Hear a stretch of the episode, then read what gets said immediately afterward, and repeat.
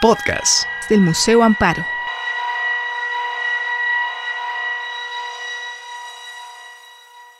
Hola, buenas tardes.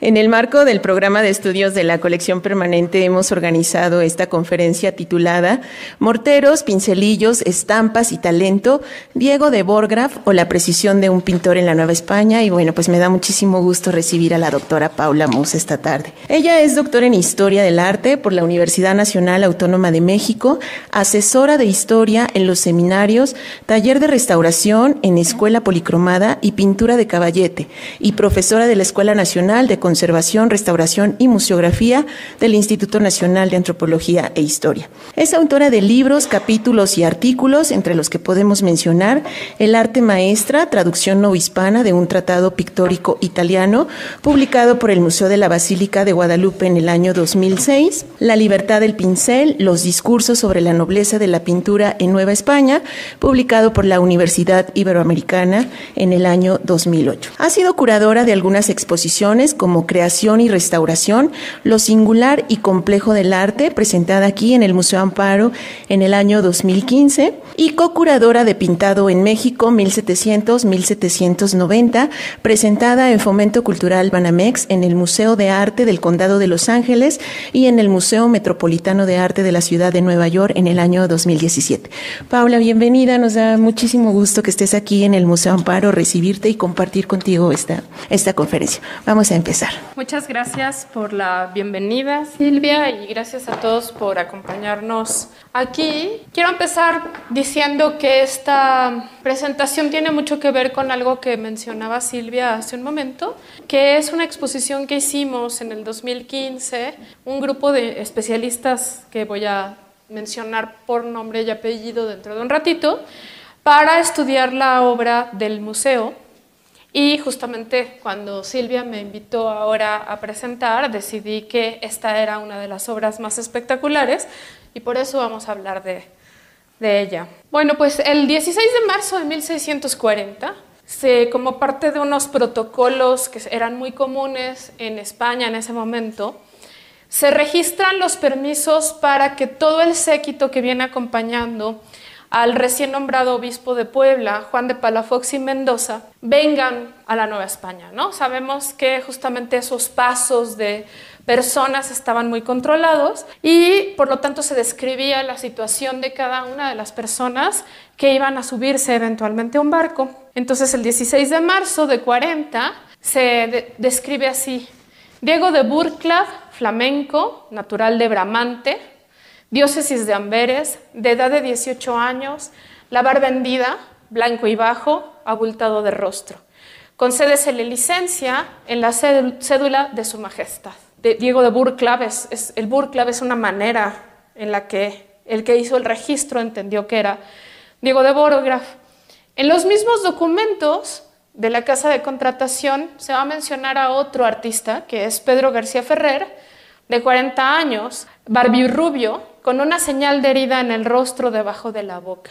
De él no se dice nada más, ¿no? No se dice como del otro quiénes eran sus padres y algunas otras cosas. Este, pero justamente estos dos artistas van a pasar junto con eh, Palafox y la relación entre ambos ha sido una relación que ha dejado muchas preguntas, como veremos adelante. A Borgraf, como era natural de Flandes, este personaje le tienen que dar un nombramiento especial, un permiso especial, eh, dentro de los 50 personajes que venían acompañando al prelado. Ustedes imagínense un obispo con 50 personas en un barco. El 21 de, abril va a salir este, esta flota. Recuerden que los barcos nunca iban solos y por lo tanto en uno de esos barcos venía el que también iba a ser nombrado virrey en ese momento, Diego López de Pacheco, marqués de Villena, y en otro barco venía Palafox y su... este, comitiva. Cuando llegan a la ciudad, bueno, a Veracruz, a la ciudad de Veracruz, se va a hacer una bienvenida y van a empezar a venir por todos lados, ya en tierra, eh, y van a empezar a relatar una serie de cosas. Palafox se va a adelantar junto con su comitiva, ¿no? Deja al futuro virrey este, un poquito que disfrute de algunas fiestas en Jalapa y en otros lugares y se adelanta para Puebla para que cuando el virrey llegue a Puebla eh, también salga Palafox a recibirle. Todo eso lo sabemos porque dentro de la comitiva de Diego López de Pacheco venía una persona que escribió un diario increíblemente rico, ¿no? que nos va a contar todos los detalles del barco, de quiénes venían, de cómo venían. Claro, el barco en el que estaba este, el virrey, el futuro virrey, no Palafox, pero nos cuenta de todas las vicisitudes que, que hubo en el camino. ¿no? Incluso cuenta de un bebé que nace en el barco y que está a punto de morir porque no quiere comer y no se prende del pecho y que le dan la mejor comida este, que tienen en el barco, que es mermelada de ciruela. Ustedes imagínense un bebé de un día o dos tratando de comer mermelada de ciruela, hasta que una perrilla que acaba de amamantar termina amamantando al, al niño, ¿no? Cosas como esa. Entonces, de cómo se une la vida de un joven flamenco, dos aragoneses, Palafox y García Ferrer, pues no sabemos demasiado. Pero sabemos que Palafox venía con una serie de encomiendas, en particular a Puebla, y una de ellas que quiso desde el principio fue terminar la catedral de la, de la ciudad. Pedro García Ferrer era muy cercano a la familia de Palafox, o por lo menos así, ¿no? Son de pueblos análogos, tienen un gusto parecido. Aparentemente los dos van a estar este, cercanos en Madrid y entonces por ahí parece ser que pues, Palafox escogió a un artífice que venía de un pueblo, casi su pueblo, ¿no? Pero de por qué se escogió a Borgraf no sabemos nada. Se ha supuesto que Borgraf, como era más joven, como ya vimos, ¿no? En los documentos, era realmente ayudante de Palafox, de, perdón, de García Ferrer, y Palafox quizá por eso no lo eligió a él, sino eligió a su maestro, pero eso tampoco lo sabemos. Muchas veces pasaron artistas, arzobispos, obispos y virreyes con comitivas muy grandes, o sea, esto no es excepcional. Pero incluso en momentos en los que se viajaba más de lo que pensamos, un viaje como el que hizo el joven Diego de Borgraf sí debió de ser excepcional, ¿no? De Palafox no les voy a mencionar muchas cosas porque hay una cantidad de bibliografía impresionante que me rebasa y que rebasa por completo el objetivo que yo tengo en esta conferencia para hablar de él, pero hay que recordar que había trabajado como fiscal del Consejo de Indias, más o menos desde 1629. Una de las primeras cosas que escribe cuando llega a la Nueva España, dice, después de haber estado tanto tiempo en el Consejo de Indias y jamás se parece lo que yo había oído a lo que realmente estoy viviendo, ¿no? O sea, es muy distinto lo que veo a lo que, a lo que había pasado. Pero Palafox también tenía un gusto muy desarrollado por el arte y las imágenes. Constantemente hay cartas de Palafox escribiéndole a sus medios hermanos. Eh, si quieres hacer este palacio, consulta a este arquitecto. Si quieres decorar tal cosa, haz este proyecto. Eh, y por supuesto, cuando dijo voy a terminar la Catedral de Puebla, sabía muy bien también que tenía que tener una serie de artistas que trabajaran según su gusto, ¿no? Y, que tenían que ser muy efectivos. Además, acompañó a María de Austria, la hermana mayor de Felipe IV, que se había casado ya por poderes. Esto de casarse por poderes es una de esas cosas que ya no entendemos muy bien, pero pues se habían mandado cartas y se habían mandado poderes y se habían mandado retratos, ¿no? Y estaban casados, pero no se conocían. Entonces, cuando finalmente la señora iba a conocer a su marido, a encontrarse finalmente con su marido, Palafox viaja con ella. Y en ese viaje pasa por Italia, Alemania, Flandes y Francia. Entonces también se ha dicho que eso influye en el gusto que Palafox va a tener de las artes, porque obviamente está viendo pues cortes de primer nivel a nivel artístico. Y también se ha señalado que tenía muchos libros flamencos, ¿no? Como que había un gusto de Palafox por lo flamenco, pero no sabemos si eso tuvo o no que ver con la elección de Borgraf en su comitiva. Entre otras cosas, se cuenta que Velázquez y él se encontraron en Nápoles y que de hecho él hace un retrato de la hermana de Felipe para regalársela a su Velázquez, ¿no? a su pariente en España. El niño Jesús que acompañaba a Palafox, que es una escultura que aún existe en la familia, ¿no? la colección de la familia Palafox, era un niño flamenco. Y parece ser que le tenía muchísimo afecto a esta pequeña figurita escultórica y que no salía sin ella, ¿no? Y pues curiosamente era una escultura flamenca. De Pedro García Ferrer sabemos también poco, aunque Montserrat Galí le dedicó un muy buen libro. Al artista sigue habiendo interrogantes, ¿no? Nace en Alcoriza no sabemos exactamente la fecha y esto es porque de pronto hay muchos Pedros García Ferrer o García Ferrer, entonces también hay documentos que contradicen una fecha y que hay otra fecha que se dice que a lo mejor podría ser y así siempre pasa estas cosas, pero más o menos nace entre 1599 y 1600, o sea, sería de, de una edad muy similar a la del propio Palafox. Y lo que es destacable, o sea, ni siquiera pude en la red conseguir una foto a color de alguna de sus obras españolas, ¿no? O sea, como que de verdad busqué durante varias horas, así como fotos del artista en España, y no logré encontrar realmente casi nada.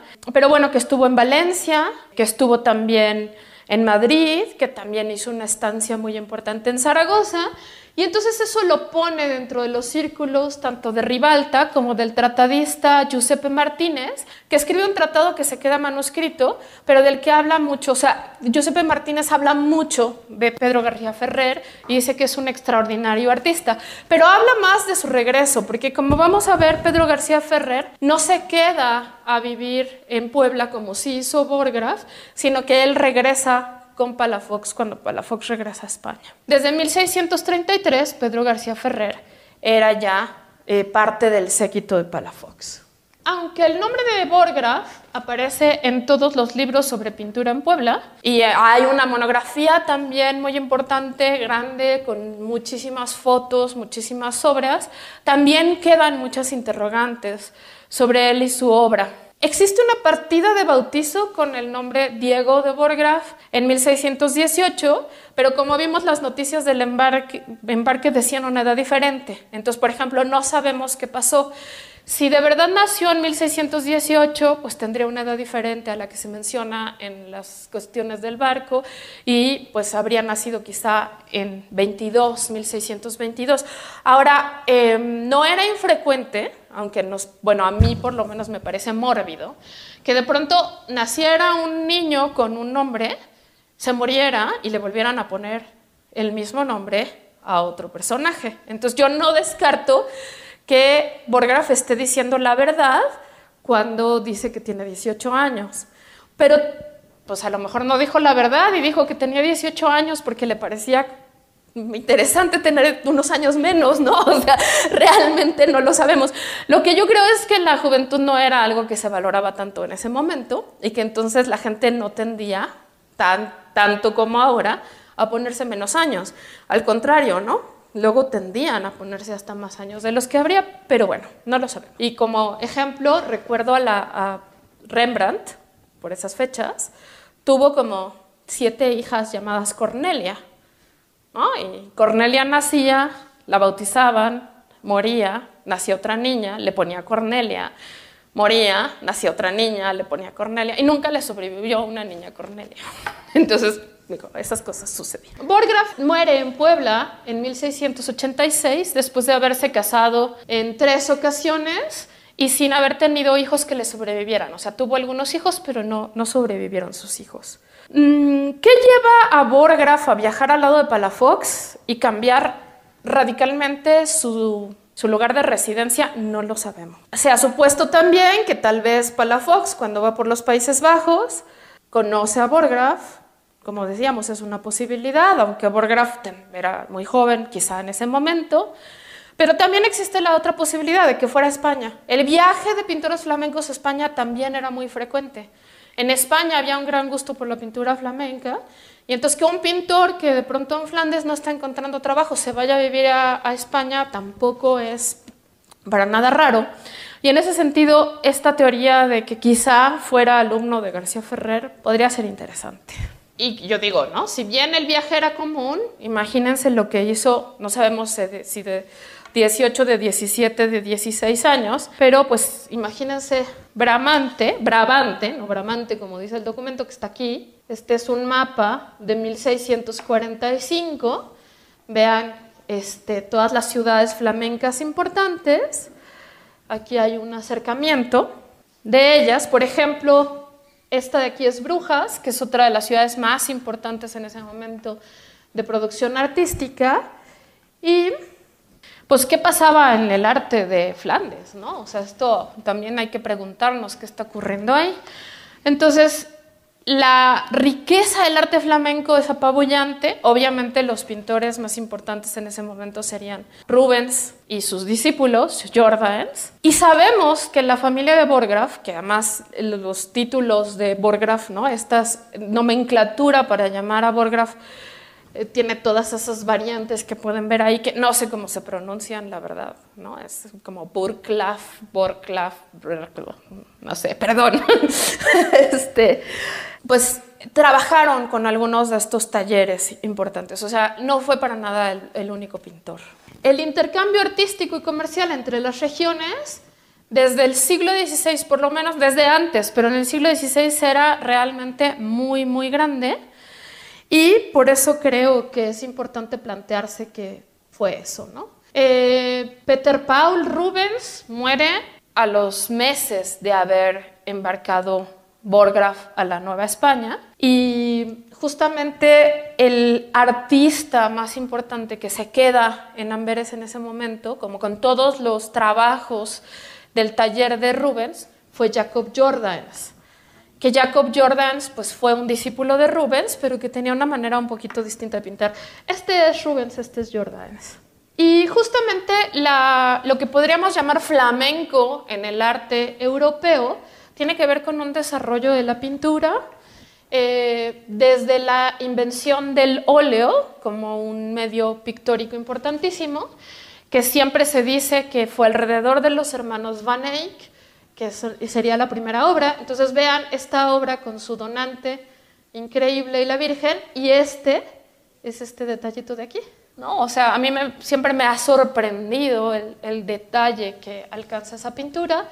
Y bueno, ahí tenemos pintores que vamos avanzando en el tiempo, ¿no? Van der Weyden, Martín de Vos, Hans Memling y Patiner. Y ya cuando llegamos aquí, siglo XVI, 1620 eh, más o menos, ya estamos viendo que la pintura italiana está reclamando un lugar dentro de los pintores flamencos, ¿no? O sea, los pintores flamencos fueron un centro artístico sobre todo alrededor de Van Eyck porque al utilizar el óleo permitieron una corrección pictórica, o sea, tú puedes corregir cuando pintas al óleo, porque puedes pintar capas de óleo sobre capas de óleo. Cuando quieres corregir un temple o cuando quieres corregir un fresco, es una cosa muy difícil, ¿no? Un fresco de plano tienes que deshacer parte de tu pintura. Entonces, el óleo gustó muchísimo porque era un medio que podía hacer una serie de cosas plásticamente que no se podían hacer justamente con estas otras técnicas. Y el detalle era una de ellas. El óleo permite ¿no? el, pegar pigmento a tu tela o a tu tabla con un medio que puede ser este, aceite de linaza o de nuez o otro tipo de aceites, óleos, ¿no? oleosos, un medio oleoso, permite entonces una cantidad de detalle que otras técnicas pictóricas no te dejan. Entonces, una de las características de los pintores flamencos, incluso en el siglo XVI, eh, perdón, 17, cuando ya los pintores flamencos están viajando a Italia, porque viajan a Italia y conocen todo lo que está pasando en este lugar increíblemente para los artistas como Rubens, Bruegel, Jan Bruegel, estoy hablando de, no de Pieter Bruegel, sino de Jan Bruegel, que es el hijo de Pieter, o de Jacob Jordans, era viajar a Italia y aprender la otra cosa que hacían los artistas en Italia, que era un manejo del cuerpo excepcional. Mientras los artistas italianos manejaban más bien estos cuerpos grandes, estos trozos grandes, estas paredes, ¿no? Por ejemplo, al pintar una tarea al fresco, que tarea es el nombre que, tiene lo que puede alcanzar a pintar un pintor al fresco antes de que se seque y hacer otro pedazo de pared, pues es siempre un trazo grande con, una, con una atención más que nada al cuerpo y a la composición, no al detalle, porque se te está secando tu medio y por lo tanto ¿no? el acercamiento a la pintura es otra. Entonces los artistas italianos que manejaban este lenguaje pictórico del cuerpo tan perfectamente bien, eh, fueron muy atrayentes para los pintores flamencos y por eso Rubens pasa ocho años viviendo en Italia. O sea, Rubens dice, adiós, adiós, ya me quiero ir, va a Italia, vive ocho años en Italia y luego regresa a Amberes, en donde hace un taller increíblemente rico, bueno, toda la gente lo aclama y le llaman romanista, porque no vivió todo el tiempo en Roma, pero en Italia, en varios lugares de Italia, ¿no? Y pues su fama viene de ahí, ¿no? Jan Bruegel, que era este, el hijo, yo digo póstumo o casi póstumo, de Pieter Bruegel, porque creo que Pieter Bruegel se murió cuando su hijo menor tenía como cuatro o cinco meses, fue educado por, por una mujer que era una miniaturista, que era su abuela, y entonces vean la maravillosa atención al detalle que tiene una obra de Jan Bruegel, El terciopelo, pues Jacob Jordans, como les decía, capitaliza sobre todo todos los, los clientes que no le llegan al precio Rubens, o cuando ya finalmente Rubens muere, entonces Jacob Jordans va a ser su taller. Y vean otra vez, pues la importancia que va a tener el detalle en la obra de este pintor. En los círculos rojos está esta zona que vimos ahorita en detalle, Sevilla, de donde van a partir en ese momento estas comitivas. Fíjense qué viaje, ¿no? No era un viaje sencillo. Y de hecho era un viaje que se hacía, aquí está un acercamiento, que se hacía en barco, no se hacía a pie. O sea, no lo ibas, porque no podían pasar por Francia, ¿no? Francia era bastante enemiga de los españoles o en muchos sentidos, entonces se hacía justamente en barco.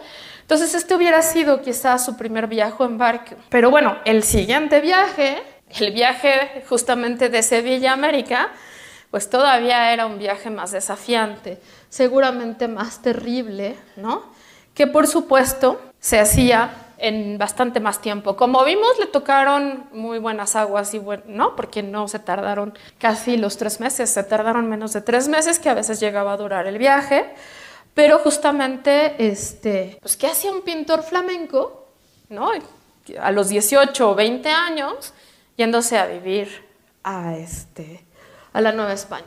Y si vieron los mapas en grande, ¿no? Este, que puse hace un momento, de ahí extraje de dos mapas distintos estos detalles de los belgas, muy cerquita de donde vivía Borgraf. Vean la elegancia que tienen estos señores en sus trajes, en su manera de vestir, y lo que pensaban en ese entonces los que hacían los mapas, que era cómo vivían los americanos. No necesariamente vivían así, ¿verdad? Pero vean cómo, o sea, imagínense un pintor joven diciendo, me voy a ir a vivir y lo que tiene son este tipo de mapas donde hay este tipo de ideas, ¿no?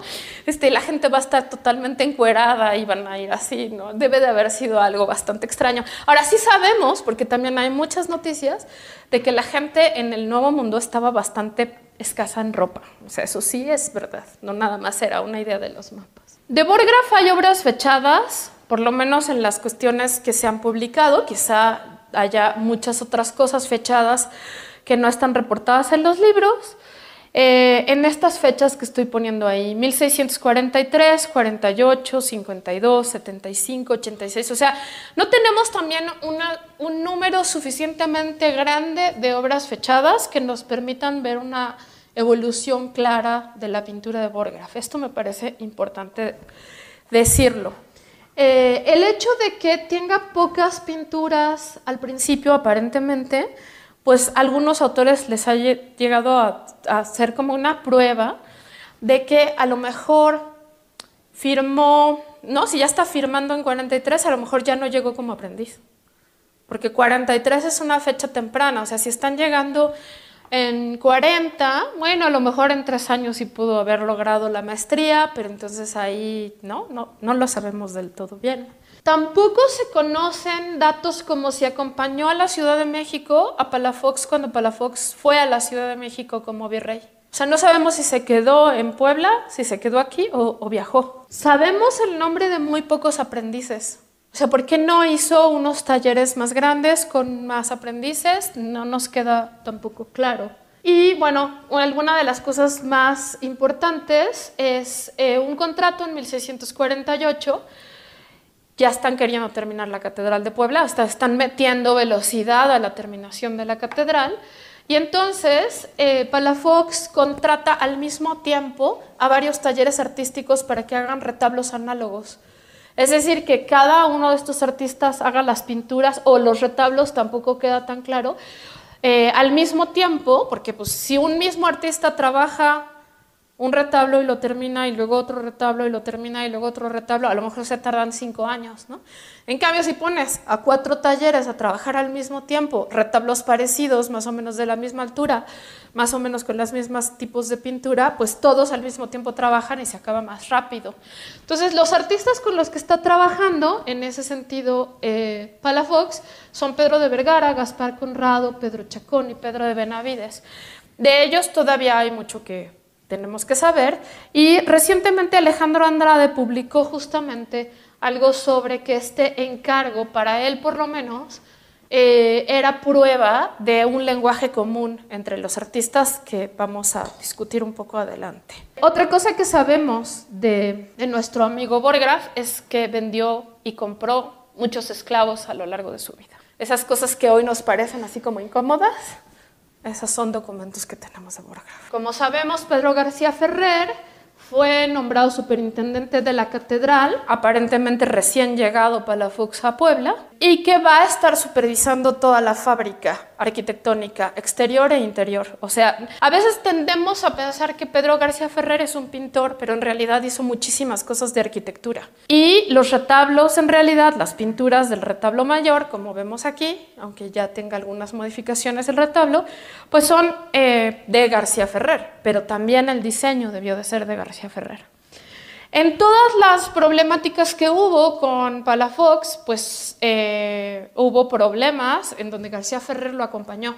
Por ejemplo, cuando Palafox sale de, la ciudad perseguido por los jesuitas, García Ferrer aparece por ahí como alguien que le lleva cartas y le trae cartas. Borgraf no. Y justamente se acaba la catedral, se dedica a la catedral y casi inmediatamente tanto Palafox como García Ferrer se embarcan nuevamente hacia España. Borgraf no lo hace, ¿no? Él se queda. Justamente una de las preguntas que nos hacemos cuando pensamos en esta comisión tan importante, eh, directamente del obispo a García Ferrer, es si Borgraf habría trabajado o no en las pinturas del retablo. Estas pinturas parecen bastante intervenidas. Yo tengo por ahí la, sensación de que además de que hubo restauraciones que quitaron quizá algunas partes o barnices, veladuras y cosas así, también parece que algunas partes tienen repintes, pero esto habría que verlo con más cuidado. Pero pues sí se ratifica la cercanía de este pintor con su prelado y como sabemos, pues al dejarlo puesto, retratado como parte de la adoración de los pastores, pues otra vez está haciendo como esta liga muy cercana entre Palafox y García Ferrer. Antes se había dicho que García Ferrer había hecho el retrato de Palafox, que como todos ustedes saben, ya sabemos que no es así, que lo hizo Borgraf. Y se había dicho que justamente Palafox no se dejaba retratar y que en parte por eso los pintores hacían este tipo de cosas como copiarlos cuando no se daban cuenta. Eso es literatura artística. Toda la literatura artística de la época, toda es así de el prelado o el virrey o el personaje importante que es muy modesto y no se deja copiar y no se deja retratar y, los artistas que tienen que usar argucias para poder copiarlo, ¿no? Eso probablemente no es verdad. Pero justamente cuando se hace la restauración de este cuadro, se descubre la firma de Borgraf y se empieza a indagar un poco más quién podría haber estado atrás de una galería de retratos de obispos y este es un personaje también estudiado ya, bastante, bastante estudiado, muy importante, que es Juan de Rodríguez de León Pinelo, que justamente en 1643 va a hacer estas, esta galería. Él sabe que hay galerías de retratos en otros lugares de, de España y dice que una catedral tan importante tiene que tener también el recuerdo de todos los obispos o prelados que pasen por ahí, ¿no? Y entonces ahora se dice, bueno, ¿y cuántos de esos retratos los hizo Palafox? Eh, perdón, Borgraf, ¿no? Como el de Palafox o los hizo otros artistas, ¿no? Y eso todavía estamos un poco este, en ascuas, esperando más restauraciones y más estudios puntuales sobre el retrato. Pero lo que es muy importante es que efectivamente los artistas flamencos tenían fama de ser buenos retratistas. Entonces tampoco llama la atención de que justamente este, este retrato lo haya hecho Borgraf y no García Ferrer. Y nada más para recordarles lo que sería un retrato de aparato, ¿no? Es lo que estamos viendo aquí, a este tipo de retratos de cuerpo completo, en donde están estos personajes con escudo, con atributos, con una tarja, una cartela, ¿no? Se les llaman retrato de aparato, porque nacen en la corte española justamente como este, retratos para personajes importantísimos. Borgraf em, va a hacer pinturas em, como esta, que algunos autores por ahí han publicado, bueno, pues sí, es el inicio de la tradición, de lo que conocemos como la tradición poblana, de la manera poblana de pintar, ¿no? Y que se puede ver entonces en una conformación de una escuela poblana de pintura. Esto es algo que se está cuestionando. Les decía hace ratito justamente que si vemos a los artistas como Conrado o como los Benavides, aunque hay de pronto de algunas pocas obras, nos damos cuenta que características como el detalle o como los paisajes azules, como las figuras en primer, este, en, muy cercanos al espectador, también aparecen en, ese otro, en esos otros artistas y que entonces no podría pensarse que son dependientes del trabajo de Borgraf, sino que son partes de un lenguaje común.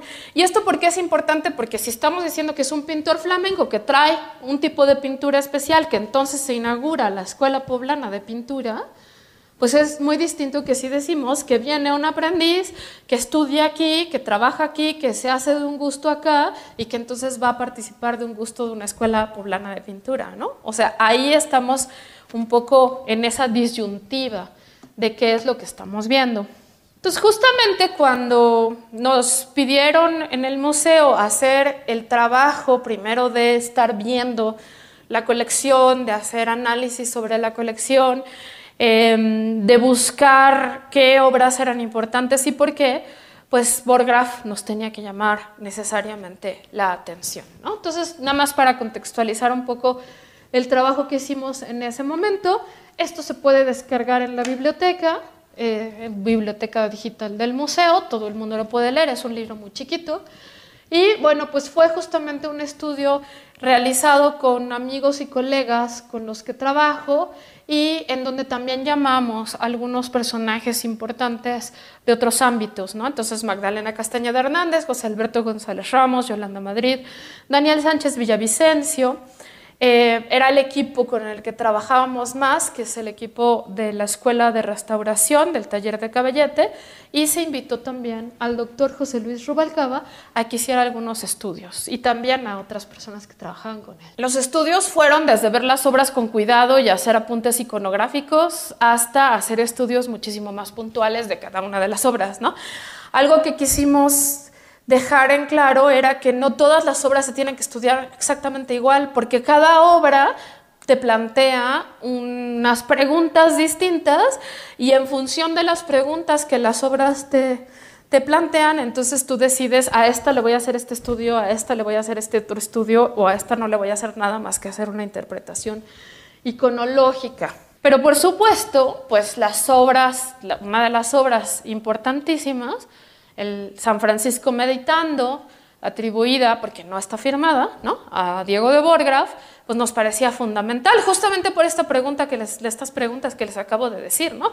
Es un pintor poblano, es un, o sea, es un pintor flamenco, pero es un pintor finalmente que está en una tradición o que está inaugurando una, una tradición. Entonces, ¿Qué preguntas se plantearon de manera específica? Y ahora me gustaría su participación. ¿Qué preguntas harían dos o tres gentes que me dicen qué preguntas le harían a esta obra? A ver si coincidimos con algo de lo que hicimos. Yo quisiera saber si tiene algo que ver con las pinturas de Zurbarán, de la serie de San Francisco de Zurbarán, porque es muy parecido. Ok, gracias. Saber si forma parte de una serie, si hay más santos o otros personajes representados. Yo preguntaría sobre los colores, porque es una obra que al verla de frente es de más, o sea, los colores son muy fuertes y muy brillantes. ¿Alguien más tiene? Gracias. Primero, pues, ¿qué datos tenemos de la obra? O sea, se puede rastrear su origen, se puede rastrear de dónde viene, no se puede, cómo es esta representación, qué características, o sea, como no estaba firmada, o sea, hay características que nos ayuden a decir que de verdad es de Borgraf o, o no, ¿no? Que por ahí ya medio se planteó algo parecido.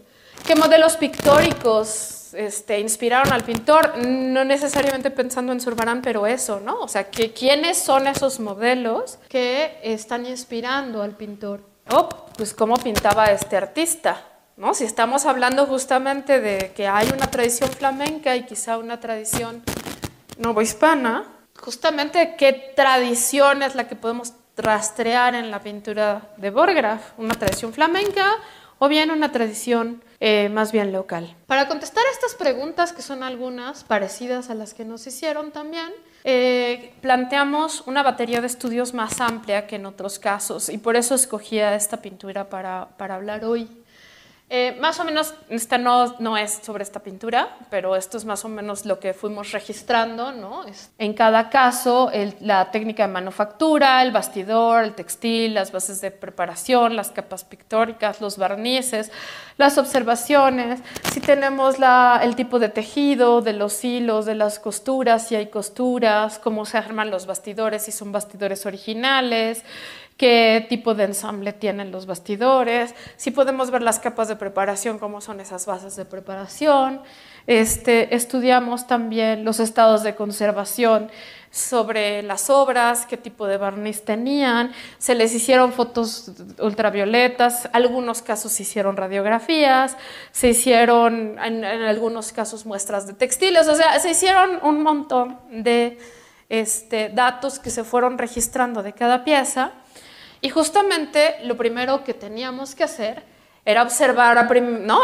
¿Qué nos está diciendo esta obra? Aquí ya dijeron cosas importantes, tiene colores muy brillantes. O se parece a algunos modelos urbaranescos españoles. ¿Dónde pudo haber visto esos, este, esos modelos? ¿Qué vemos a simple vista cuando vemos una obra como esta, no?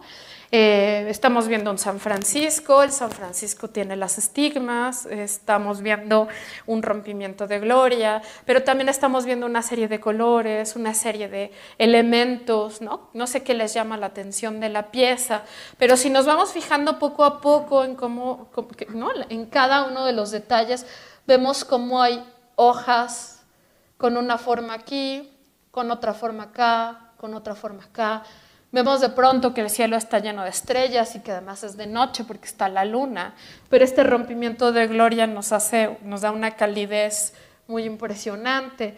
Vemos también estos elementos que aparecen aquí, entre ellos, ¿no? Este, eh, este instrumento para autoflagelarse que está manchado de gotas de sangre en las puntas, ¿no? que quiere decir que el santo lo ha usado y ha dejado su sangre en el flagelo, vemos el libro, o sea, nos vamos dando cuenta justamente de un trabajo sumamente minucioso del pintor. Y eso relacionándolo con lo que sabemos de cómo pintaban los pintores, también nos permite ir llenando una serie de, eh, de preguntas y de formas de pintar que algunas se ven y otras no se ven, ¿no? Entonces, eh, en esa ocasión, en creación y restauración, pusimos unos gráficos más o menos con estas formas, que sería el bastidor, la tela, las capas de preparación, la pintura y el barniz, y que justamente eh, esta, este manera de pintar, pues sea flamenco o no, pues todos los pintores se enfrentarían más o menos a una manera análoga de pintar. Yo me imagino que, ¿qué sería o qué se imaginan ustedes más bien? ¿Qué es lo primero que necesita un pintor para poder empezar una pintura. ¿El lienzo? ¿Primero el lienzo? El bastidor, el lienzo. Alguien dice el tema. ¿Por qué el ah. tema primero? El lienzo que necesita. Es que si yo no sé qué tema es y para quién es y no sé dónde lo voy a poner, quizá efectivamente no tenga manera, ¿no? De decidir cómo lo voy a pintar. Entonces, justamente yo aquí puse primero tema, ¿no? Así, voy a pintar un San Francisco meditando.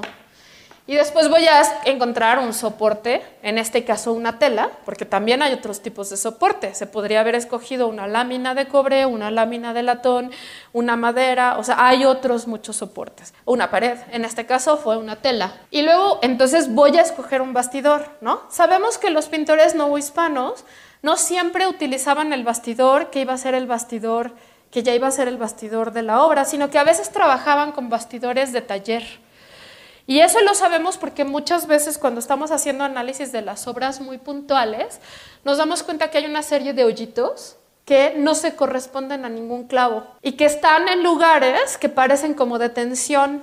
Entonces, y también por la literatura de los tratados, sabemos que a veces pues, los autores antes de tener un bastidor fijo, un bastidor que ya iba a ser el original, tenían bastidores de trabajo. Entonces, en este caso, pues un bastidor. Y entonces podemos empezar a hacer la molienda, ¿no? Las capas de preparación, que son además muchas, y los pigmentos que voy a utilizar, según mi tema, porque también si voy a escoger un tema sumamente alegre, pues no voy a escoger los mismos pigmentos que si voy a hacer un tema más bien oscuro o más bien eh, dramático o etcétera. Entonces, la, la, molienda de las bases de preparación y la aplicación de las bases de preparación ya sobre la tela tensada en un bastidor de trabajo u original, no importa.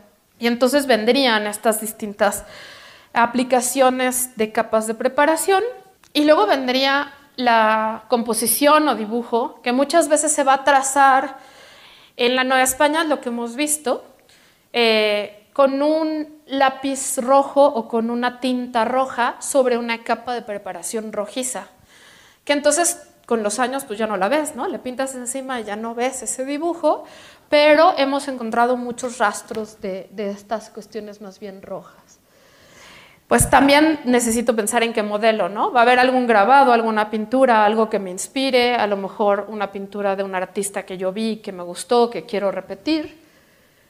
Eh, y entonces, a partir de todas estas decisiones, el pintor tiene que elegir qué va a poner primero y qué va a poner después. Generalmente en la Nueva España se pintaba eh, empezando por los medios tonos, y a partir de los medios tonos se iba hacia la luz y hacia la oscuridad, pero no, se, no necesariamente se elegía primero voy a poner todas las luces y luego todas las sombras, pero hacer una observación directa de la pintura nos ayuda también a ver qué es lo que está haciendo primero el pintor para conseguir el efecto que, que quiere lograr. ¿no? Y para eso también va a escoger distintos tipos de pinceles, según el trazo que quiere lograr, porque obviamente un pincel grande te va a servir para unas zonas que no te sirven para un, este, otras, ¿no? O sea, si vas a pintar el trozo de cielo y vas a ser muy expresivo, vas a usar un tipo de pincel distinto que si vas a hacer el detallito más chiquito para otra cosa. Después de todo, iría el barniz. Em, y Palomino, en su tratado pictórico, que es posterior a Borgraf, pero que nos sirve para entender un poco, incluso tiene un diccionario de términos artísticos y tiernamente dice pincel, pincelillo y pincelote, ¿no? Y te define el pincel, el pincelillo y el pincelote como tres entradas diferentes, ¿no? Porque le parece muy importante decirnos que efectivamente no podemos escoger cualquier pincel, sino que escogemos el pintor, el pincel adecuado a lo que queremos poner. Ya después vendría un marco. Le voy a pedir a mi amiga Berenice, que nos acompaña hoy, que nos lea un em, fragmento que escogí de un tratado pictórico de Vicente Carducho, que se publicó en 1633 y que tiene que ver también con el taller. Nada más déjenme antes de que Berenice explique, eh, les lea, perdón, les explico dos cosas. Vicente Carducho es un pintor nacido en Florencia, pero que viaja muy, muy pronto, a los ocho años, a España, porque su hermano, que era pintor, Bartolomé Carducci, ya estaba trabajando en el Escorial y se queda a vivir también en España. O sea, es otro pintor emigrado ¿no? que, que cambia su residencia. Y Carducho va a escribir un tratado increíblemente bello y que se relaciona también con Puebla, eh, que está escrito en ocho diálogos distintos, en donde un maestro hace una pregunta y el discípulo le contesta, o al revés, el discípulo le hace una pregunta a su maestro y este, este contesta las inquietudes que tiene el discípulo. Vicente Carducho junto con otros artistas, entre los que estaba Velázquez, que ya vimos que conoció a Palafox, en algún momento hacen un pleito para no pagar impuestos en España, porque los pintores tenían que pagar un impuesto que era como del 5 7% de cualquier producto manufacturado. Esos productos manufacturados eran cualquier cosa que no se vendía tal cual era, ¿no? Tocino, A mí me gusta el ejemplo del tocino porque el tocino es carne, pero que vas a preparar diferente. Y entonces ya cuando lo ahumas, lo cortas de manera especial, no sé qué, ya no es la carne que salió directamente de la vaca, es tocino. Entonces el tocino pagaba ese impuesto pues los pintores pagaban ese impuesto y no les parecía lógico, ¿no? Decían, a ver, es que nuestra labor es un poquito diferente, así de, nosotros somos inteligentes, nosotros sabemos historias, nosotros sabemos cosas sobre la pintura, nosotros tenemos una práctica, no hacemos tocino, entonces nosotros no tenemos por qué pagar este impuesto. Y justamente Carducho, en, primero en, en 1629, o sea, antes de la publicación de su tratado, va a pedirle a una serie de sabios que escriban una defensa por la pintura. Y uno de esos sabios es justamente Juan Rodríguez de León Pinelo, que luego fue canónigo de la Catedral de Puebla. Es decir, estamos muy cerquita, ¿no? Lo que está leyendo Carducho con lo que sería la práctica de Borgraf está muy, muy cerca. Por otro lado, en este grabado lo que estamos viendo son las invenciones que se consideraron en ese momento modernos. Son 14 grabados que hacen Estradanos y Gal eh, en un libro que se llama La Nova Reperta y que aquí nos está contando el grabado que Jean Van Eyck inventó el óleo. Entonces aquí tenemos a Jean Van Eyck inventando el color en la pintura al óleo.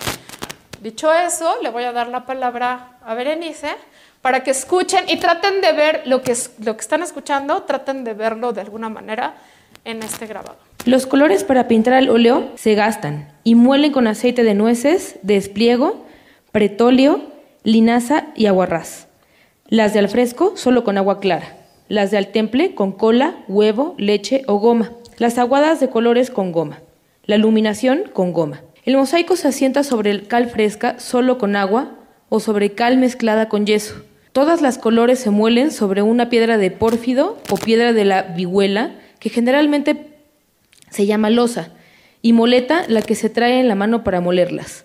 Solo no se muele el verde vejiga, o granillo, urchilla, azafrán, ni el color que gastan las mujeres, ni el trapito azul, que éstas se deshacen en agua. Todas las colores se gastan con pinceles. Estos son de pelo de ardilla, turón, meloncillo de pelo de cabra, de perro, metidos en cañones de cisne, buitre, ganso y de otras aves mayores y menores, y en, cañoncillos de hoja de lata. Estos se suelen comer de, polilla o pelarse, lo que no hacen las brochas de cerdas atadas en unas astas, que éstas solo se gastan en cosas grandes de alóleo, fresco y temple. El moler los colores, aparejar los lienzos y otras prevenciones de materiales e instrumentos para pintar es de los moledores o criados, y a los oficiales conviene el copiar o ejecutar la doctrina y dibujos que les diere el maestro. El perito pintor hace los rasguños o esquicios y estudia cada parte de por sí, que después lo junta todo en dibujo o cartón acabado y compuesto científicamente. Este y los demás dibujos entrega al oficial, y él le pasa los perfiles o dibuja con cuatrícula sobre el lienzo o pared y le bosqueja y mete de colores que llaman acabar o empastar, acudiendo el maestro cuidadoso a ver y corregir y advertir de palabra y con los pinceles lo que yerra cuando no se ajusta con lo dibujado que esto llaman corromper los perfiles. Y después que el oficial lo deja por acabado, el maestro lo vuelve a retocar y perfeccionar, que es lo último, y aquello fino que le da el alma y a donde se conoce lo magisterioso y en los golpes y pinceladas. En secándose, se barniza y se puede retocar sobre el mismo barniz. Y no todas las veces los maestros se ayudan de los oficiales, que tal vez lo hacen todo por su mano. Para obrar, se ponen los colores del óleo sobre la paleta, que es de madera, que la tiene el pintor en la mano izquierda, con los pinceles, brochas y el trapito y tiento. Con la derecha arrimada sobre él, va obrando. Hácense sobre esta paleta las templas con un cuchillo, que algunos escrupulosos le han llamado de caña. Para el fresco se tienen los las colores en escudillas y en ellas, con las brochas se hacen las tintas o mezclas. Y para el temple y aguadas lo mismo y las escudillas todas en la tablosa. Llámese bastidor a donde se tira y apareja el lienzo, a donde se pone para pintarle, caballete, a donde se pinta, obrador, y a donde se dibuja y estudia, estudio. Cuando es general, se llama academia. Gracias. Como que se ajusta muy bonito a lo que estamos viendo, ¿no? Entonces, imagínense un taller de Borgraf en la Nueva España, más o menos con una estructura parecida, en donde el pintor está escogiendo, como decíamos, hasta los pincelitos más finos para poder decidir cómo va a realizar su trabajo. A esta composición de las distintas capas, como decíamos, ¿no? El bastidor, la tela, las distintas capas de preparación, la capa pictórica, los barnices, les hemos llamado, y en el Seminario Taller de Restauración de Pintura de Caballete de la ENCRIM, justamente sistema pictórico, ¿no? Porque si pensamos que no son capas nada más, es una capa que, que tienes y ya, sino que todas estas capas interactúan de manera constante, envejecen diferente, pero envejecen juntas, y cambian diferente, pero cambian juntas. Entenderlas como un sistema nos permite justamente entender mejor cómo está pintando un arte. La relación de las obras del pintor con otras obras del pintor. Esa sería una de las cosas que yo me preguntaba, ¿no? Entonces aquí tenemos un Diego de Borgraf, y, bueno, un Diego de Borgraf firmado y eh, nuestra pintura de estudio, que efectivamente se puede parecer de pronto a algunas obras de Zurbarán, que hace muchas veces este tipo de trabajos de Francisco meditando, Francisco así. Vean como en el caso, en, en esta comparación, son bastante diferentes, aunque las dos sean aparentemente del mismo artista, porque nos están representando también momentos distintos, ¿no? Hay un rompimiento de gloria en, en esa, perdón, no hay un rompimiento de gloria aquí, que sí tenemos aquí. Entonces son momentos un poquito diferentes. También vamos a ver ¿no? la relación de obras, otras obras que no son del mismo tema. Y aquí quiero agradecer también a Lalo Limón que me pasó esta foto, que está bastante bien porque los colores... Era común que cuando un pintor firmaba una obra que era una serie, no firmaba todas las obras de la serie. Entonces, esta, la existencia de esta obra del Museo Sumaya pues a mí no me deja ninguna duda que la obra que tenemos en el museo sea una obra de Diego de Borgraf, pese a que no tengamos la firma. ¿no? Vean el manejo de la, este, el rompimiento de gloria, el tipo de hojas que se ponen, incluso aquí hay una piedra también, ¿no? Este, yo no sé si en algún momento tuvo una firma y esa firma desapareció, pero bueno, podemos ver cómo hay una pintura que es absolutamente eh, parte de una misma serie y también es una dimensión flamenca la que tenemos, eh, perdón, la pregunta es, ¿hay una dimensión flamenca? ¿No? Vean el detalle que, platicábamos del manejo del óleo. En cada este detalle del flagelo que les había mencionado ya, vean los huesos en el cráneo. ¿Eso será flamenco? ¿Lo habrá aprendido Borgraf en Flandes?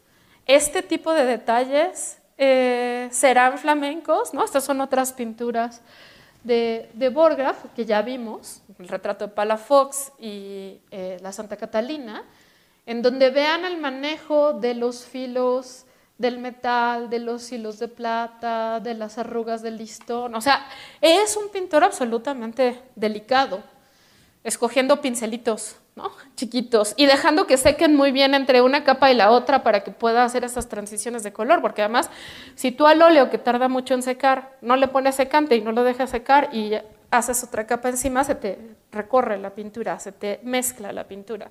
Y aquí no estamos viendo eso, ¿no? Tenemos obras que de pronto parecen un poco más gestuales, ¿no? Con estas pinceladas más abiertas también, y esta también está firmada por Borgraf. Entonces, pero al mismo tiempo vemos cómo hay un detalle absoluto, vean las pestañitas del angelito, ¿no? O sea, una atención común a los, a los detalles. La pregunta sobre si esto es flamenco o no, nada más porque el detalle, ah, tiene atención al detalle es flamenco, a mí me parece un error. Me parece una generalización. O sea, es cierto que había una atención al detalle en Flandes, pero eso lo hace, ¿no? Fuera de una de una tradición pictórica lo hace especial, pues habría que ver, ¿no?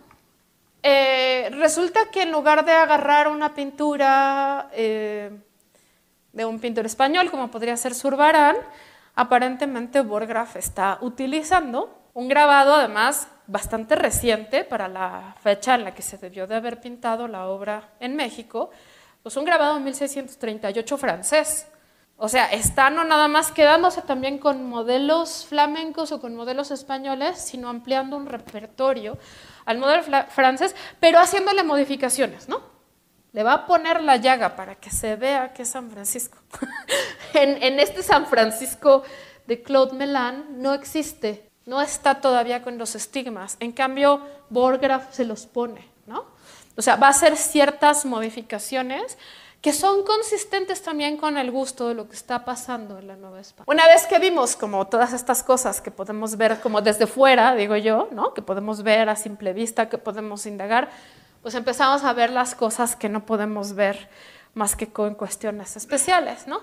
Y aquí quiero dejar clarísimo que yo no soy restauradora, que yo soy historiadora del arte, que mis amigos restauradores son los que me explican estas cosas a mí, que con los años he aprendido un poco, pero que por eso hay unas definiciones que están ahí, porque yo no se las voy a explicar mejor, ¿no?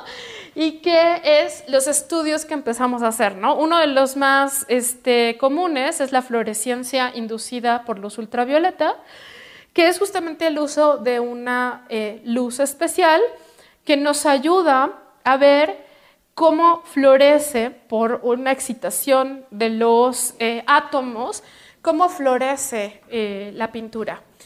Cuando tienes un conocimiento de cómo sucede esto, o sea, cuando has visto muchas y cuando lo haces constantemente y cuando contrastas lo que ves con esta luz eh, ultravioleta con lo que ya sabes de otras experiencias, te quedan clarísimas muchas cosas que a la primera vez que uno se asoma a la luz, no, eh, ultravioleta dice, a ver, explícame de nuevo qué estoy viendo, ¿no?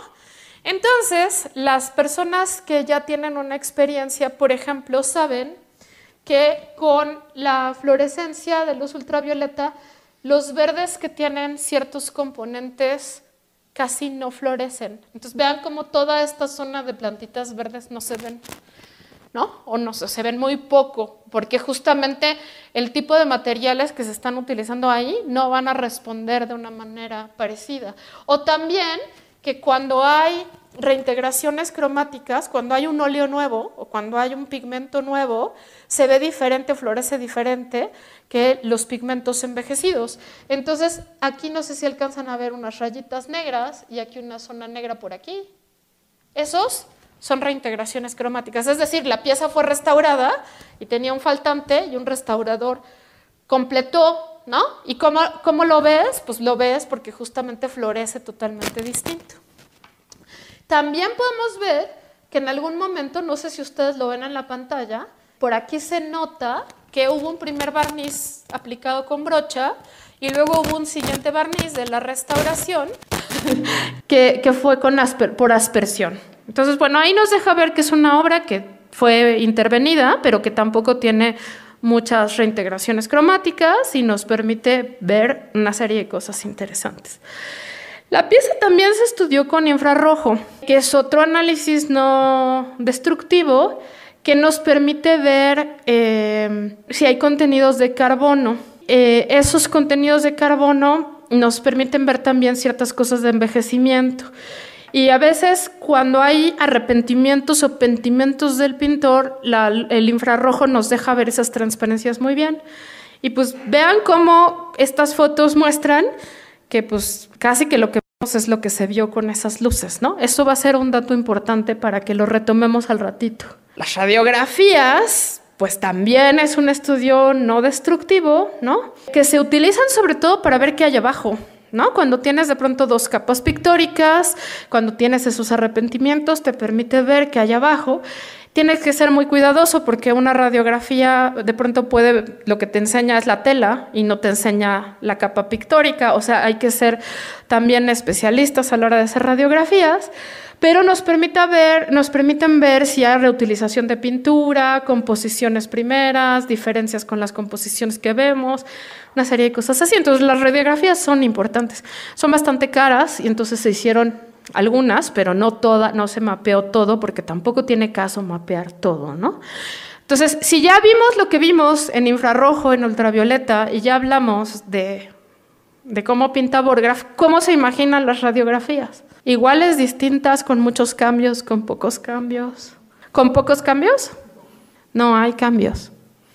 O sea, cuando estamos viendo Velázquez, ni siquiera necesitamos radiografías para ver que los caballos siempre tienen cinco patas, ¿no? O sea, Velázquez cambiaba las patas de los caballos y entonces lo que hace es que el óleo empieza a cambiar su índice de refracción, así se llama elegantemente, se transparenta coloquialmente, y entonces vemos lo que se pintó, ¿no? El principio y que luego se tapó por óleo. En Borgaf, lo, lo vuelvo a poner, lo que vemos es lo que pintó. O sea, las varias radiografías que hicimos nos mostraron un pintor que no había dejado mucho al azar. Esto que estamos viendo aquí es eh, la tabla del, del, travesaño. Ahí tienen la pintura, ¿no? Este, para que vean, pero en todos los lugares donde se hicieron radiografías coincide perfectamente con lo que está debajo. Es decir, se pueden imaginar a un pintor así sumamente meticuloso, ¿no? Diciendo, esto es lo que quiero que vaya, esto es lo que va, así lo voy a pintar y así me salió. Aquí estaría más o menos un mapeo de radiografías. También hicimos un estudio que se llama fluorescencia de rayos X, FRX, que esta no es destructiva y que nos permite, por una, una máquina, que es la que estamos viendo ahí, que golpea, emite, ¿no? Con, con, este, con rayos X una serie de eh, electrones y átomos y entonces lo que regresa permite identificar en primer momento una serie de pigmentos, siempre y cuando sean inorgánicos. ¿no? Los pigmentos orgánicos no se ven con esta técnica, se tiene que hacer otra técnica para verlos así, pero nos da un mapeo también bastante exacto de qué tipo de pigmentos se están utilizando. Entonces, cuando de pronto tienes una pintura antigua y un pigmento moderno, pues entonces ya sabes que ahí hay algo, ¿no? algún repinte, alguna cosa que a lo mejor no viste. Eh, cuando de pronto tienes una pintura que supuestamente está fechada en una época y tienes un pigmento que se utiliza en otra, pues lo mismo. Esta identificación es difícil de hacer, o sea, no crean que es eh, bastante sencilla. Y aquí tenemos pues los resultados, ¿no? Que otra vez, pues a mí me dicen que tiene blanco de plomo, tierras esmalte, vermellón, blanco de plomo, tierras, tierras, blanco de plomo, tierra, no sé, pues me da lo mismo, ¿no? O sea, necesitamos interpretar eso para saber qué tipo de pigmentos hay en una época determinada que nos ayude a ver qué es lo que está haciendo el autor, porque pues el listado por sí mismo no nos dice nada. Eh, y bueno, lo que sale en esta obra, ¿no? en, en, en, esta tradición pictórica que estamos nosotros este, estudiando, es súper estable.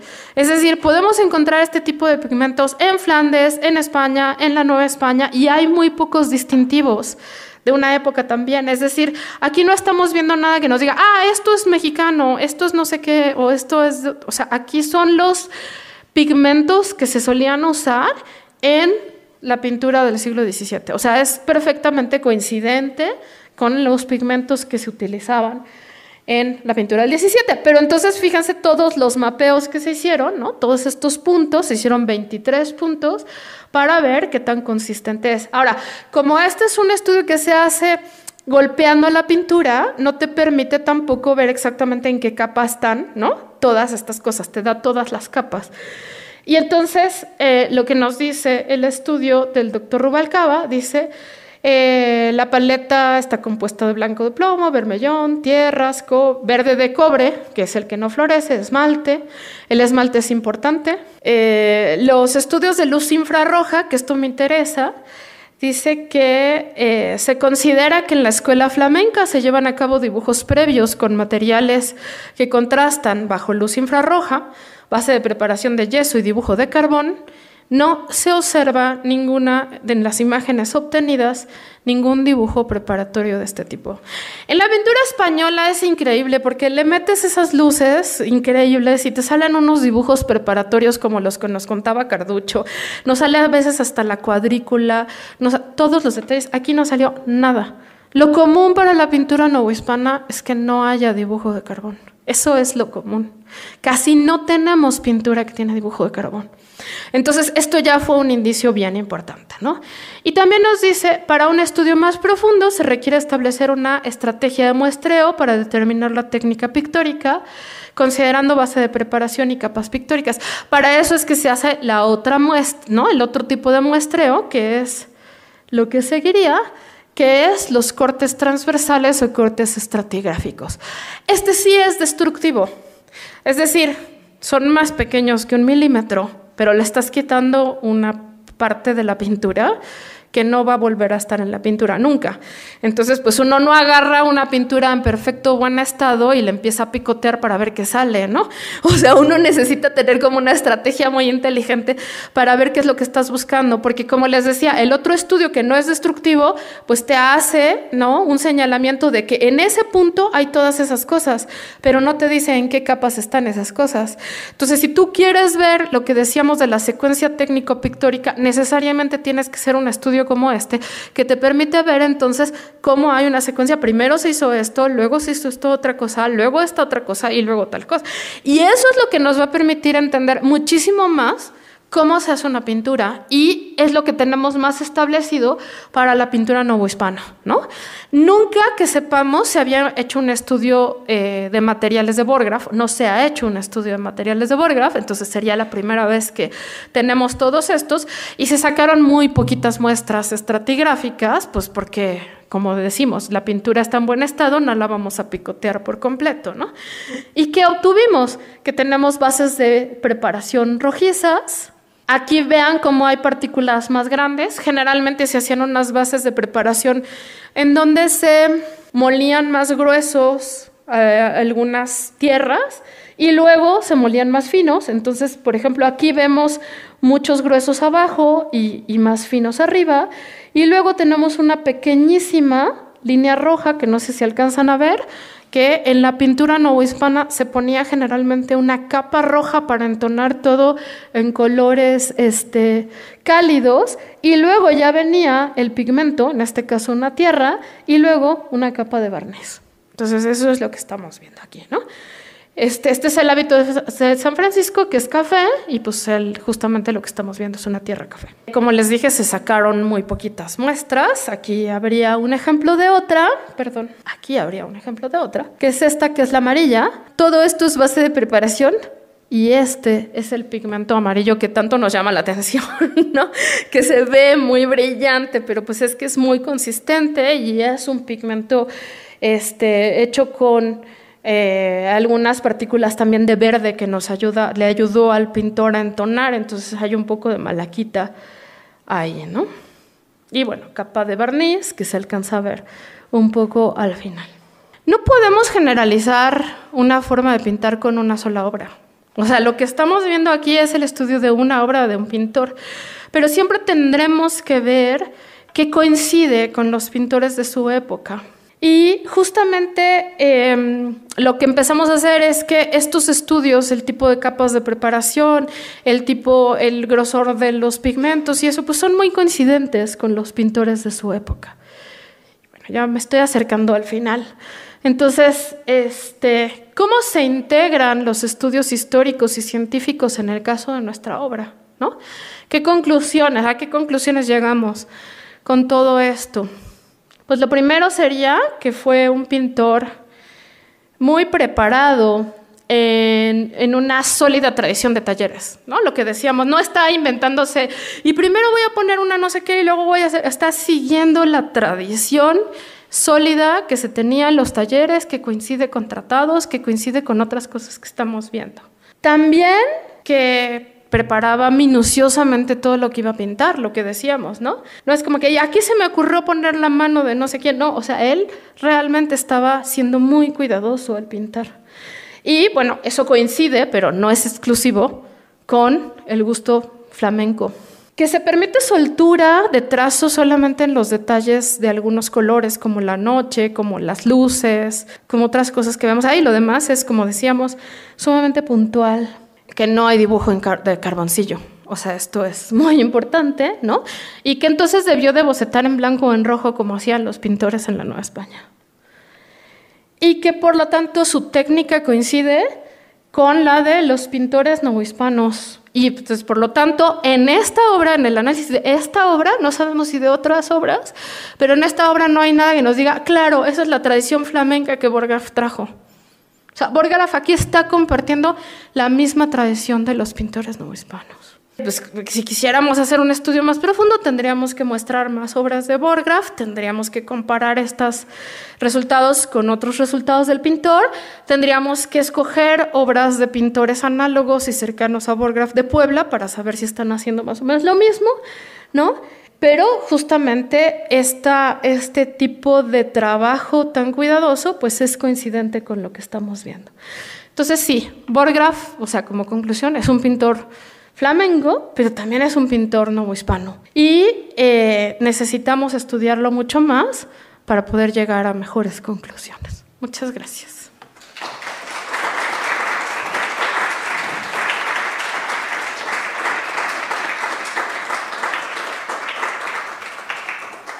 Y pues ahora si alguien quisiera hacer preguntas, tenemos un ratito para lo que quisieran saber. ¿Se sabe dónde estaba físicamente el taller de Bograf en Puebla? Que yo sepa, no. Este, lo voy a ser 100% sincera porque no soy una persona que sabe decir mentiras. No he leído de la primera página a la última el estudio de Borgraf de Miaja, de Rodríguez Miaja. Por supuesto que lo revisé cuando hicimos primero el estudio y después lo volví a revisar ahora para preparar hoy más cosas, para hoy más cosas. Y he revisado otra documentación y por lo menos yo no lo sé. Entonces, no lo sé, no sé dónde estaba el estudio. Y la pregunta de dónde estaban los estudios de los pintores novohispanos se ha buscado responder puntualmente en documentación varias veces, Laura, y no lo hemos podido hacer. Es muy probable que los talleres estuvieran en sus casas, ¿no? Eh, lo supuso cuando habló de pintura colonial en México pero en realidad es lo que parece que sí está pasando. Porque si, las, si tú sigues de pronto a un pintor, que no es mi caso, Borgraf no es mi tema de estudio, ¿no? Ustedes lo saben muy bien, yo soy, yo estudio la pintura del 18, los que ya me conocen, lo mío, lo mío es el 18, ¿no? Eh, y lo que hemos visto como cuando haces un estudio puntual de un artista, el seguimiento que hace de pronto coincide con que se cambian de taller o se cambian de casa cuando necesitan hacer obras muy grandes. Entonces, ya la impresión que yo tengo es que el taller y la casa no están nunca separada. No hemos encontrado, por lo menos está, y en particular de Borgraf, ¿en dónde estaba su taller? Yo no sé, no sé si alguien sabe. A lo mejor alguien sabe y yo lo ignoro. Él estuvo en principio muy ligado con la Concordia, con los filipenses. Entonces, a lo mejor en principio estuvo ahí. Eso, eso se ha dicho, que incluso hay alguna interpretación por ahí, muchas gracias por el apunte, de que a lo mejor hasta Felipense era, pero no, o sea, eso ya también se ha descartado, ¿no? Y pues acaso tres veces, a lo mejor también se cambió de lugar varias veces en su vida. De acuerdo a la, a la pieza que trabajaste, que pertenece a la colección, y a otras que nos mostraste, en donde en algunas se ve un, trazo muy contundente, ¿no? Y en otras una, una pincelada más gestual, etcétera. ¿Podría caracterizarse, podrían caracterizarse o, o podrías hacer un mapeo de las diferentes etapas de Diego de Borgraf y en ese caso, pues, eh, cómo, cómo se comportan esas etapas a, grosso modo, por lo que has podido ver. La verdad, yo no podría hacer eso y un poco cuando estaba preparando la conferencia me puse a ver como obsesivamente las fechas de las pocas obras fechadas. Lo que dije es que justamente tú ves de pronto ese seguimiento de fechas y no me queda clara una evolución.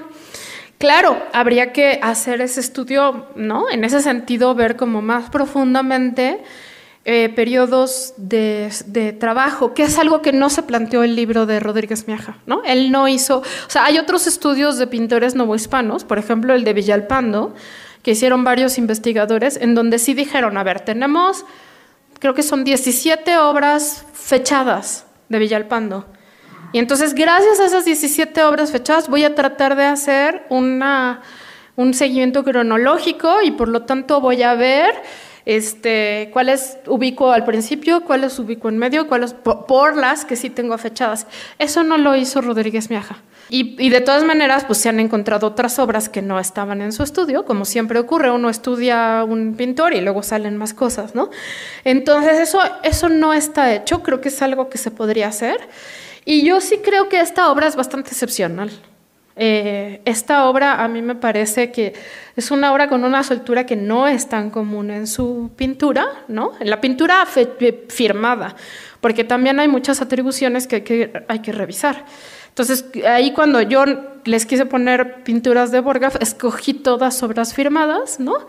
Este, porque luego si haces sobre atribuciones es muy complicado, pero eh, esta, esta a mí me saltaba la, la vista como una pintura muy, muy excepcional, justamente por este manejo de pinceladas y transparencias, ¿no? Con estas capas pictóricas, este, luminosas y contrastantes que vemos. Entonces, pero eso también a veces depende, o hemos estudiado, o hemos querido verlo así, de dónde estaba la pintura. Si la pintura está a 15 metros de altura, a lo mejor no vas a dar un detalle tan preciso como lo darías para una pintura que vas a ver mucho más cerca.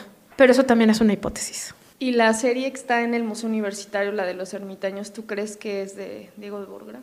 Pues no la puse, ¿no? No la puse porque a mí me causa muchas dudas.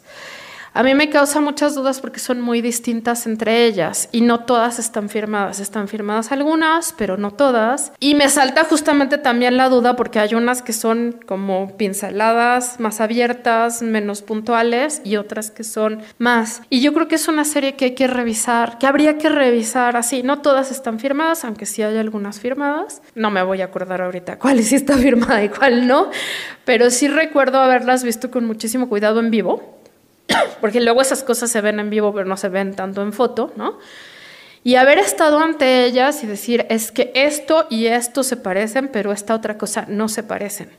Cuando nos pasa así a las que estudiamos pintura novohispana, lo que se suele decir es que, ah, claro, como el taller, y lo vimos en la lectura de Cartucho, los oficiales luego terminaban las obras, o sea, no siempre lo hacían, y no lo descarto. Pero en el caso de Borgraf, pues hasta ahorita tampoco hay un taller gigante y tampoco tenemos tantos nombres de aprendices. Eso no quiere decir que sean los, estos tres sean los únicos que tuvo, son los tres que quedan registrados, pudo haber tenido más.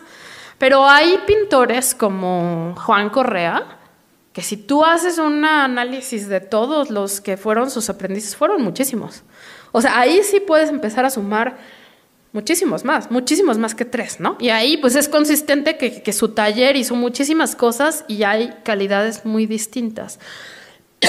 A mí no me gusta pensar necesariamente en que este es sobre de aprendiz y este es sobre de maestro y este es de aprendiz. Porque ¿cómo sabemos cuál es la terminación que le gustaba? O sea, como que se vuelve complicado. Y si el maestro lo dejó pasar, para él era suya aunque no la hubiera pintado. o sea, yo digo, si Correa o Borgraf firmó una obra como Borgraf y la hizo su discípulo, está firmada por Borgraf, la dio por buena. No se la regresó y le dijo, pintaste porquerías, corrompiste los perfiles, ¿no? Como decía Carducho, o sea, no hizo eso. Entonces no me encanta esa cuestión, pero tampoco podemos hacer como que no existía. O sea, de pronto en una misma serie, si se quiere terminar una serie, pueden estar trabajando el pintor con tres o cuatro oficiales al mismo tiempo. Y la diferencia que ves de pronto en esas obras también este, puede tener que ver con esas terminaciones. Entonces, cuando yo hago análisis comparativos de pintura de un mismo artista, lo que trato de hacer es buscar analogías en tema, en, ¿no? Y entonces podríamos hacer una categoría Borgraf con pinceladas muy sueltas y ver qué nos sale. Pero como la obra que estábamos estudiando aquí, la de San Francisco, no es, no tiene eso, pues no lo hice. Pues si no hay más preguntas, les agradezco muchísimo haber pasado este rato conmigo. Gracias. Producción, Vida y Lectura Consultores. Este podcast lo encuentras disponible en Spotify, Google Podcast y en museoamparo.com.